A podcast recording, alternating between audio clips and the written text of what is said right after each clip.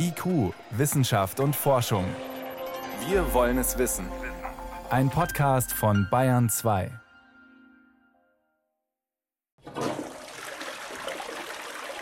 Spülknopf drücken und das war's. Aus den Augen, aus dem Sinn. Zunächst mal geht es natürlich beim Thema Abwasser um eine sichere Entsorgung. Ganz klar, eine Errungenschaft der Zivilisation einerseits. Aber ist das nicht zugleich eine gigantische Verschwendung? Was spülen wir auf der Toilette, beim Duschen und Wäschewaschen eigentlich alles weg mit jeder Menge Trinkwasser? Sind es nur Abfälle oder sind es vielleicht auch wieder Ressourcen? Da ist man inzwischen ja schon ein ganzes Stück weitergekommen und hat festgestellt, im Abwasser steckt einiges, was auch wertvoll sein kann. Darum geht es heute in IQ Wissenschaft und Forschung. Abwasser, was macht es so wertvoll? Ich bin Helmut Nordwig, herzlich willkommen.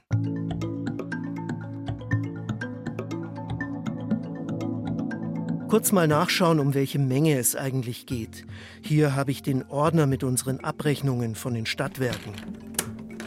2021 waren es in unserem Haushalt 138 Kubikmeter Abwasser. Das sind 138.000 Liter. Ganz schön viel. Ist das normal? 2020 129 Kubikmeter, 2019 116, davor wieder mehr. Ist nicht so erstaunlich, dass der Wert schwankt. Immer wieder lebt eines der Kinder zeitweise bei meiner Frau und mir, gerne auch mit Partner, und zwischendrin sind wir dann wieder häufiger im Homeoffice. Wenn wir den Durchschnittswert mal großzügig durch, naja, zweieinhalb Menschen teilen, macht es 50.000 Liter im Jahr für jeden oder 137 Liter pro Person und Tag. Damit sind wir guter Durchschnitt. Der liegt bei 128 Litern täglich, sagt das Statistische Bundesamt. Und es weiß auch, Mehr als ein Drittel strömt aus der Dusche und den Waschbecken in den Kanal, etwas weniger über die Toilette, und der Rest verteilt sich auf Wäschewaschen und Geschirrspülen. Ja, und was steckt nun eigentlich drin in den 128 Litern, die jeder am Tag wegspült? Zunächst mal natürlich das Wasser selber, wobei man da zumindest in unseren Breiten erst langsam drauf kommt, dass Wasserwiederverwendung ein wichtiges Thema ist. Das ist Dr. Marius Mohr, am Fraunhofer Institut für Bioverfahrenstechnik leitet er das Innovationsfeld Wassertechnologien und Wertstoffrückgewinnung. Und der Wertstoff Nummer eins im Abwasser, das ist eindeutig Wasser, jedenfalls was die Menge angeht. Andere Länder bereiten es längst auf, um das Wasser wieder zu nutzen. In Israel werden die Orangenplantagen damit gewässert, in Kalifornien die Vorgärten. Aber bei uns nicht nötig, habe ich immer gedacht. Deutschland ist doch ein wasserreiches Land. Stimmt aber inzwischen nicht mehr überall. Wir befinden uns auf der fränkischen Trockenplatte. Schweinfurt ist das Zentrum der fränkischen Trockenplatte neben Würzburg und Bamberg. Und wir haben einfach sinkende Grundwasserpegel, wenig Jahresniederschlag und immer mehr Konflikte. Alle wollen am Grundwasser partizipieren, ob der Trinkwasserversorger oder der Landwirt. Und wir brauchen dringend eine Ressource, die doch beständiger und dauerhafter verfügbar ist und unabhängig vom Klimawandel auch dauerhaft bestehen bleibt. In Schweinfurt ist schon immer weniger Regen gefallen als in Südbayern, sagt Nadine Scheier, Betriebsleiterin der dortigen Stadtentwässerung. In Kempten regnet es beispielsweise mehr als 1000 Millimeter im Jahr, also 1000 Liter pro Quadratmeter. In Schweinfurt waren es in den besten Zeiten mal 650. Nur diese Zeiten sind vorbei. Inzwischen sind es nur noch 400 Millimeter. Wenn man dann perspektivisch die nächsten 30 Jahre mal anschaut, gibt es Hochrechnungen, wo wir vielleicht noch auf 300 oder deutlich weniger Millimeter kommen. Und dann haben wir wirklich Verhältnisse wie in Nordjordanien oder anderweitig auf der Welt. Und dann ist der Klimawandel auch wirklich bei uns angekommen. Trotzdem war es hier bis vor kurzem so wie überall in Deutschland. Das gereinigte Abwasser der gut 50.000 Schweinfurter hat die Stadt einfach in den Main entlassen. Seit März 2021 ist das aber anders, jedenfalls ein bisschen. Eine Pilotanlage reinigt drei Prozent des Abwassers noch weiter auf, um es wieder zu verwenden. Wie das kann ich mir direkt in der Schweinfurter Kläranlage anschauen. Am Rand stehen Container, in denen das in mehreren Schritten passiert. Das ist tatsächlich eine etwas größere technische Anlage. Das sind Membranmodule, die ganz feinporig sind. Und da wird das Wasser eben unter hohem Druck durchgefördert und dann rausgepresst. Die Rückstände bleiben in der Membran hängen und das feststofffreie oder partikelfreie Wasser strömt in den nächsten Aufbereitungsschritt. 40 Nanometer messen die Poren der Filter und das heißt, hier bleiben auch die kleinsten Mikroplastikteilchen hängen, außerdem alle Bakterien und Viren. Was nicht herausgefiltert wird, sind gelöste Stoffe, vom Farbstoff aus dem Spülmittel bis zum Medikamentenrückstand. So, jetzt sind wir im zweiten Container. Das ist der Verfahrensschritt der Ozonierung. Hier wird reaktionsfreudiges Ozongas mit dem Wasser nochmal in eine Reaktion gebracht. Und da passiert jetzt, dass Medikamentenrückstände oder alle schwer abbaubaren Stoffe, die eigentlich nach der konventionellen Reinigung und auch auf einer biologischen Reinigung noch vorhanden sind, chemisch geknackt werden. Und die sind jetzt so weit aufgespalten, dass sie dann im darauffolgenden Verfahrensschritt über einen biologischen Aktivkohlefilter adsorbiert werden können. Also in den Poren der schwammartigen Aktivkohle hängen bleiben. Sie ist in einem dritten Container in großen Stahlgefäßen untergebracht.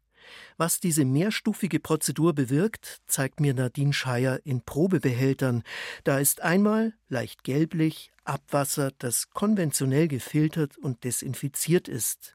Das würde nach einer EU-Norm schon ausreichen, um es für bestimmte Zwecke nochmal zu verwenden. Völlig klar sieht dagegen das Wasser aus, das in der Schweinfurter Pilotanlage aufbereitet wird. Wasser, das kostbare Nass, nichts anderes. Würden Sie es trinken? Ich würde es auch trinken. Also bevor man verdurstet oder seine häuslichen Anwendungen einschränken muss, würde ich auch gerne das trinken. Dafür wird es ja mikrobiologisch, chemisch komplett untersucht, auch hier in unserem hauseigenen Umweltlabor nochmal auf Herz und Nieren getestet und das wäre unbedenklich. Aber als Trinkwasser zugelassen ist es nicht. Das hat die Stadt Schweinfurt auch nicht vor. Das Nutzwasser soll für andere Zwecke verwendet werden. Die werden auch gleich erprobt, um zu sehen, ob es dafür wirklich taugt. Wir gehen in ein Gewächshaus, ebenfalls am Rand der Kläranlage. Jetzt ist gerade der Feldsalat ausgebracht worden, wächst und gedeiht auch schon eifrig. Wir hatten einen Kohlrabi, wir hatten eine Honigmelone, alles unbedenklich, tolle Früchte geworden konnte man mitarbeiten und Analyse betreiben. Genauso wie auch der Boden natürlich untersucht wird. Das ist vielleicht das Einzige, was man nämlich auch nicht sieht, weil es natürlich unter der Pflanzoberfläche noch Reaktionen gibt oder Anreicherungen, die wir auch untersuchen müssen. Es muss ja sicher sein, dass wirklich keinerlei Rückstände in die Pflanzen oder den Boden gelangen. Nadine Scheier ist aber sehr sicher, dass das Schweinfurter Pilotprojekt Erfolg hat. Dann sollen auch die städtischen Grünflächen mit dem Nutzwasser bewässert werden. Autos könnte man damit waschen oder die Straßen reinigen und dadurch viel Trinkwasser sparen, wenn es in Zukunft noch weniger regnet auf der fränkischen Trockenplatte. Neben dem kostbaren Nass stecken auch Nährstoffe im Abwasser. So wie Landwirte mit Gülle düngen und es damit leider gelegentlich übertreiben, so könnte im Prinzip auch das als Dünger dienen, was ich in der Toilette hinunterspüle. Bei uns wird das Abwasser dafür nicht verwendet, zum einen wegen der Geruchsbelästigung, zum anderen weil auch schädliche Rückstände drin sind, zum Beispiel von Medikamenten. Auch wenn Nährstoffe gewonnen werden sollen, muss also aufbereitet werden.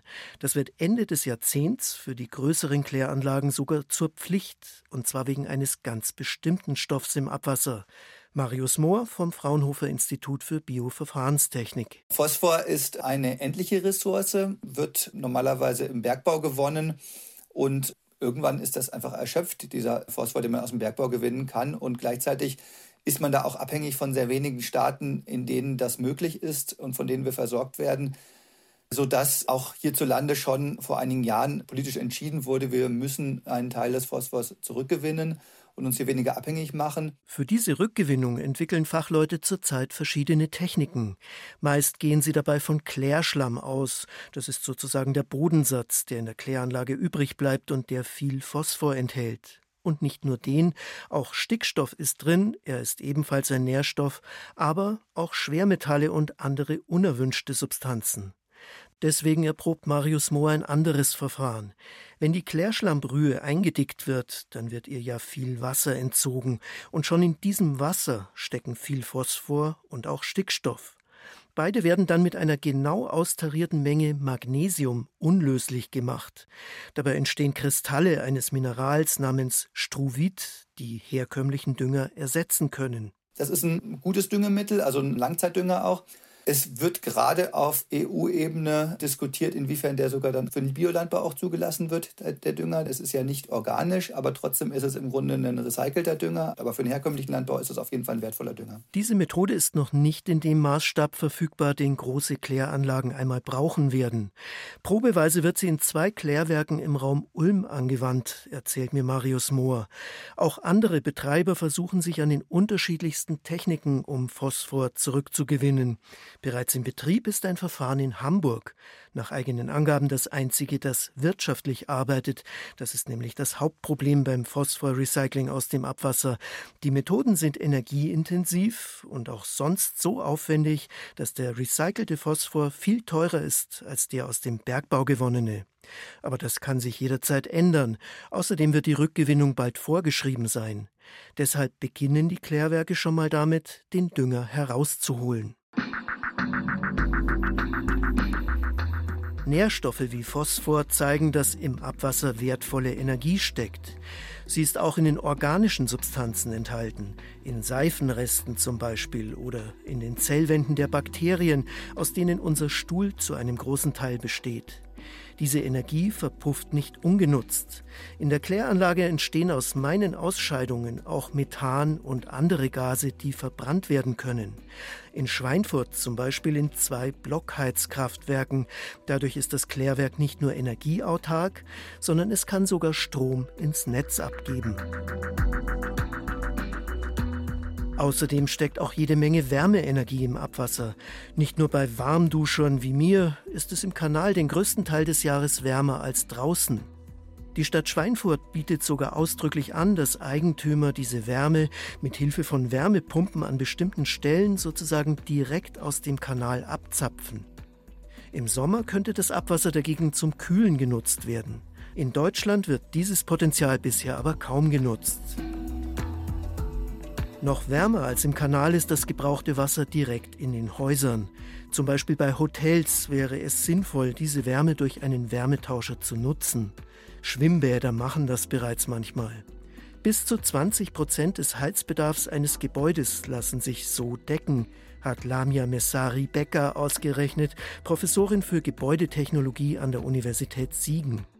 Lohnen tut sich das nur, wenn ein Wärmetauscher von vornherein mit geplant wird. Aber das passiert bisher noch zu selten. Allein durch mich gelangen jedes Jahr rund 50.000 Liter Abwasser in den Kanal unserer Stadt, hat unsere Abrechnung von den Stadtwerken vorhin gezeigt. Bis jetzt werden aber weder Phosphor noch Stickstoff wieder herausgeholt, genauso wenig die Wärme und auch das Wasser selbst landet von der Kläranlage aus ungenutzt in einem Fluss. So ist es bis jetzt fast überall, trotz der Pilotprojekte in der Forschung, die das ändern wollen. Für Professor Jörg Dreves, Abwasserspezialist an der TU München, steckt außerdem noch ein ganz anderer Schatz in dem, was wir in den Kanal abgeben. Als neue Dimension natürlich auch ein großer Informationsgehalt. Also Abwasser ist immer ein Abbild der Gesellschaft, was die Gesellschaft macht, in welchem Gesundheitszustand sie ist. Und insofern tut sich da auch ein ganz neues Kapitel auf, äh, was wir aus Abwasser lernen können. Man kann sich leicht vorstellen, wer meinem gebrauchten Wasser nachspürt, könnte ganz schön viel über mich erfahren. Um wie viel Uhr dusche ich? Wann ist der Kaffee fällig? Oder ist es Tee? Nehme ich Medikamente und welche sind das?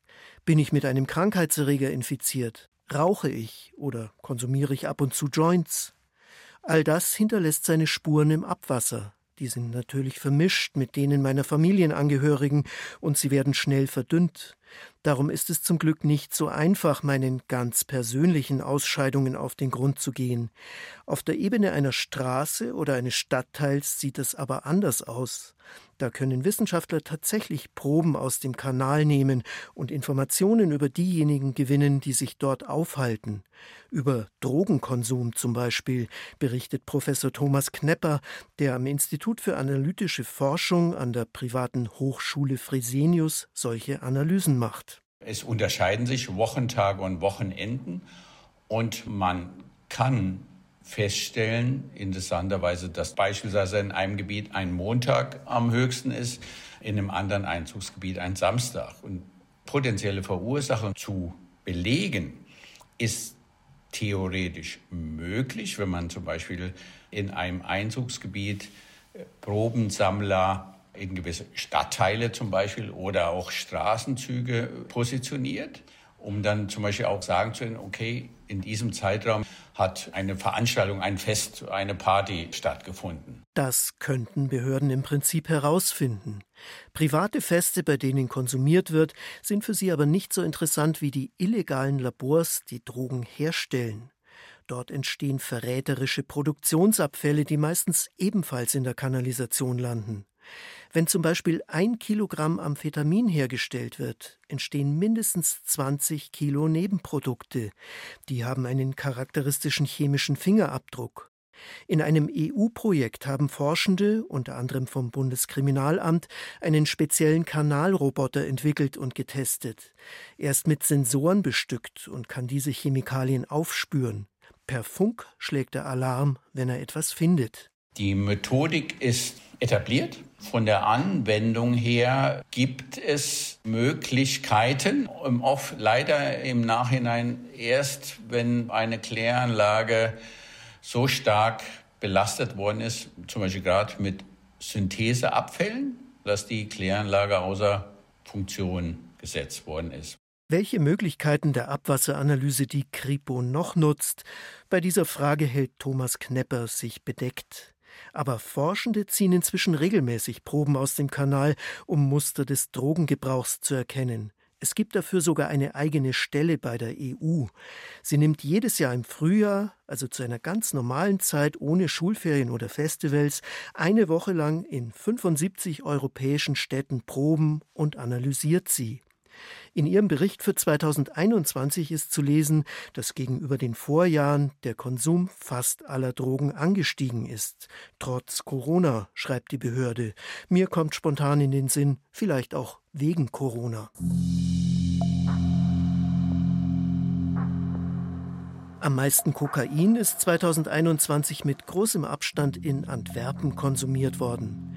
Amphetaminhauptstadt Europas ist die kleine schwedische Industriestadt Sandviken. Auch sonst sind Schweden und Finnland ein Schwerpunkt. Bei Methamphetamin, besser bekannt als Crystal Meth, stehen gleich fünf tschechische Städte an der Spitze, allen voran Ostrava. Am meisten Ecstasy landet in Amsterdam im Kanal und das ist, wen wundert's, auch bei Cannabis so. In einem Berliner Klärwerk haben sich rund 80 Spurenstoffe gefunden, also Chemikalien, die nicht jeder zwangsläufig ins Abwasser abgibt. Interessant, das sind viel mehr Substanzen als in Paris, doppelt so viele. In der französischen Hauptstadt taucht aber dreimal so viel vom Schmerzmittel Paracetamol auf wie in der deutschen. Das hat Forschenden zunächst Rätsel aufgegeben. Sind die Menschen in Paris so viel schmerzempfindlicher? Eher nicht. Der Grund ist wahrscheinlich ein ganz anderer. Bei uns bekommt man nur kleine Packungen ohne Rezept. In Frankreich kann man dagegen rezeptfrei so viel Paracetamol kaufen, wie man möchte. Das Beispiel zeigt, die Daten aus dem Abwasser sind handfeste Wissenschaft, die Interpretation ist es nicht unbedingt. Gerade bei Medikamenten gibt es viele Spekulationen nach dem Motto, in XY werden die meisten Antidepressiva eingenommen. Es könnte aber auch sein, dass sie einfach über die Toilette entsorgt werden, auch wenn man das nicht tun sollte. Viel einfacher zu interpretieren ist dagegen die Menge an Viren im Abwasser. Das hat Dr. Christian Wurzbacher von der TU München festgestellt, am Beispiel SARS-CoV-2. Wir haben eine lange Zeitreihe jetzt inzwischen. Wir haben 2020 mit dem Projekt angefangen. Und jetzt sehen wir eigentlich sehr gut, wie wir damit auch den Pandemieverlauf verfolgen können. Also ob es eine neue Welle gibt, ob die abklingt, wie es weitergeht und können das entsprechend weitergeben.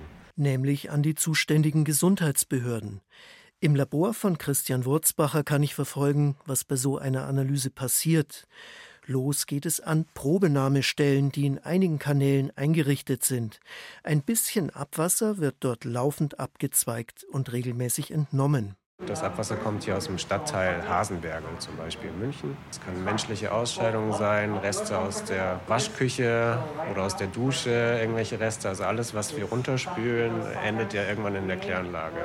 Also Taschentücher, Reste, Klopapier, Fäkalien, da kommt alles zusammen. Die Feststoffe werden abzentrifugiert in der Zentrifuge, sodass wir dann am Ende nur noch den relativ klaren Überstand haben. Und der wird dann chemisch extrahiert. Im Abwasser landen nur Virusbruchstücke. Sie können niemanden krank machen, aber sie geben trotzdem Auskunft darüber, wie viele Viren in der Probe drin waren. Das Coronavirus, wir nehmen an, dass es wahrscheinlich schon in der Kanalisation, dass da die Hülle schon inaktiviert wird und dadurch es nicht mehr infektiös ist. Weiter geht es dann im molekularen Labor. Hier machen wir dann diesen typischen PCR-Test, den inzwischen ja jeder kennt. Nur, dass wir das dann quantitativ ein bisschen anders auswerten. Aber prinzipiell ist es der gleiche Test, den Sie jetzt machen würden, wenn Sie zum Arzt gehen und einen Abstrich machen. Zwei große Vorteile hat dieses Verfahren. Auf die Toilette muss jede und jeder, ganz egal, ob man sich testen lässt oder nicht. Das ist gerade dann interessant, wenn Tests nicht verpflichtend sind. Dann können die Gesundheitsämter trotzdem beurteilen, wie sich die Pandemie gerade entwickelt. Und zwar, das ist der zweite Vorteil, sehr rasch. Der offiziellen Statistik sind die Abwassermessungen um mehrere Tage voraus. So lange dauert es, bis die Daten bei den Testzentren erfasst, bis sie gemeldet und veröffentlicht sind. Das hat Jörg Dreves von der TU München schon in der Frühphase der Pandemie gezeigt, also in der Zeit von Kontaktbeschränkungen und Ausgangssperren. Wir hatten einen Vorfall, wo wir auch sehr hohe Befunde gesehen haben in der Kläranlage. Und wir konnten das tatsächlich einordnen auf einen Ortsteil, einen Straßenzug, in dem unerlaubterweise ein Straßenfest stattgefunden hat. Und im Nachgang war diese gesamte Straße infiziert. Bevorstehende Wellen oder neue Varianten sehen die Forschenden zuerst im Kanal. Die Behörden können entsprechend früh reagieren. Aber etwa 50 Euro kostet allein das Material für die Analyse einer Probe. Das ist zu teuer, um in jeder Stadt zu testen. Deshalb passiert das nicht flächendeckend, was zu Beginn der Pandemie die Vision war, sondern die Orte sind so ausgewählt, dass sie möglichst repräsentativ sind die ich aber auch für ausreichend halte, um Unterschiede auch zu sehen, regional. Wir haben Grenzregionen zu Nachbarländern, wir haben urbane, wir haben ländliche Räume, wir haben touristisch geprägte Räume, wir haben Regionen, wo viel Pendlerverkehr ist, wenn wir an Aschaffenburg denken, Richtung Rhein-Main oder auch der Münchner Raum, Nürnberg. Das, glaube ich, hätte man da mit so einem neuen Programm schon ganz gut abgedeckt. Dieses Programm hat 2022 begonnen, nachdem klar wurde, wie wertvoll die Informationen aus dem Abwasser sind. Fachleute in ganz Deutschland sind daran beteiligt. Ende 2022 konnte man von rund 100 Messstationen die Daten im sogenannten Pandemieradar des Robert Koch Instituts abrufen. Im Laufe dieses Jahres werden rund 80 weitere dazukommen. Große Hoffnungen setzt Jörg Dreves auch auf eine neue Kommunalabwasserrichtlinie der EU, die 2025 in Kraft treten soll. Kläranlagen sollen in der Zukunft auch Proben nehmen, um zum Beispiel neue Krankheitserreger frühzeitig zu erkennen. Da sind wir genau bei SARS-CoV-2, also solche Pandemie-Auslöser potenziell, aber auch Polioviren, Noroviren. Ich halte die für absolut bahnbrechend. Natürlich haben wir da ein ganz anderes Bild in Zukunft. Umweltdaten zu nutzen für die Einschätzung der Gesundheitslage der Gesamtbevölkerung. Bewährt hat sich auch das schon im Spätsommer 2022. Die Stadt New York hat im Abwasser Polioviren entdeckt, die Kinderlähmung auslösen. Sie galt als ausgerottet. Die Gouverneurin des US-Bundesstaats rief sofort den gesundheitlichen Katastrophenfall aus. Somit durften auch Hebammen oder Apotheker gegen Polio impfen. Wahrscheinlich hat diese Maßnahme dazu beigetragen, dass die Krankheit in Schach gehalten wurde. Es steckt also einiges drin in dem, was ich in der Toilette oder Dusche hinunterspüle. Ein letzter Satz aus dem Gespräch mit Jörg Dreves fällt mir ein. Ich würde es gar nicht als Abwasser bezeichnen. Für mich gibt es nur ein Wasser und Wasserkreislauf unterschiedlicher Qualitäten. Und in dem sind Schätze verborgen, die erst jetzt richtig gewürdigt werden. Vor allem natürlich Wasser, das aufbereitet werden kann. Landwirte werden es brauchen, wenn es immer weniger regnet. Die Landwirtschaft profitiert zukünftig auch von den Nährstoffen im Abwasser, vor allem von Phosphor. Wärme und Energie bieten weitere Potenziale und nicht zuletzt lassen sich Informationen über unsere Gesellschaft gewinnen, vom Drogenkonsum bis hin zur Gesundheit. Abwasser, was macht es so wertvoll? Darum ging es heute in IQ Wissenschaft und Forschung. Danke, dass Sie drangeblieben sind, sagt Helmut Nordwig. Hallo, ich bin Viktoria Michalzack, Host vom Tagesschau-Podcast 11KM. Warum 11KM?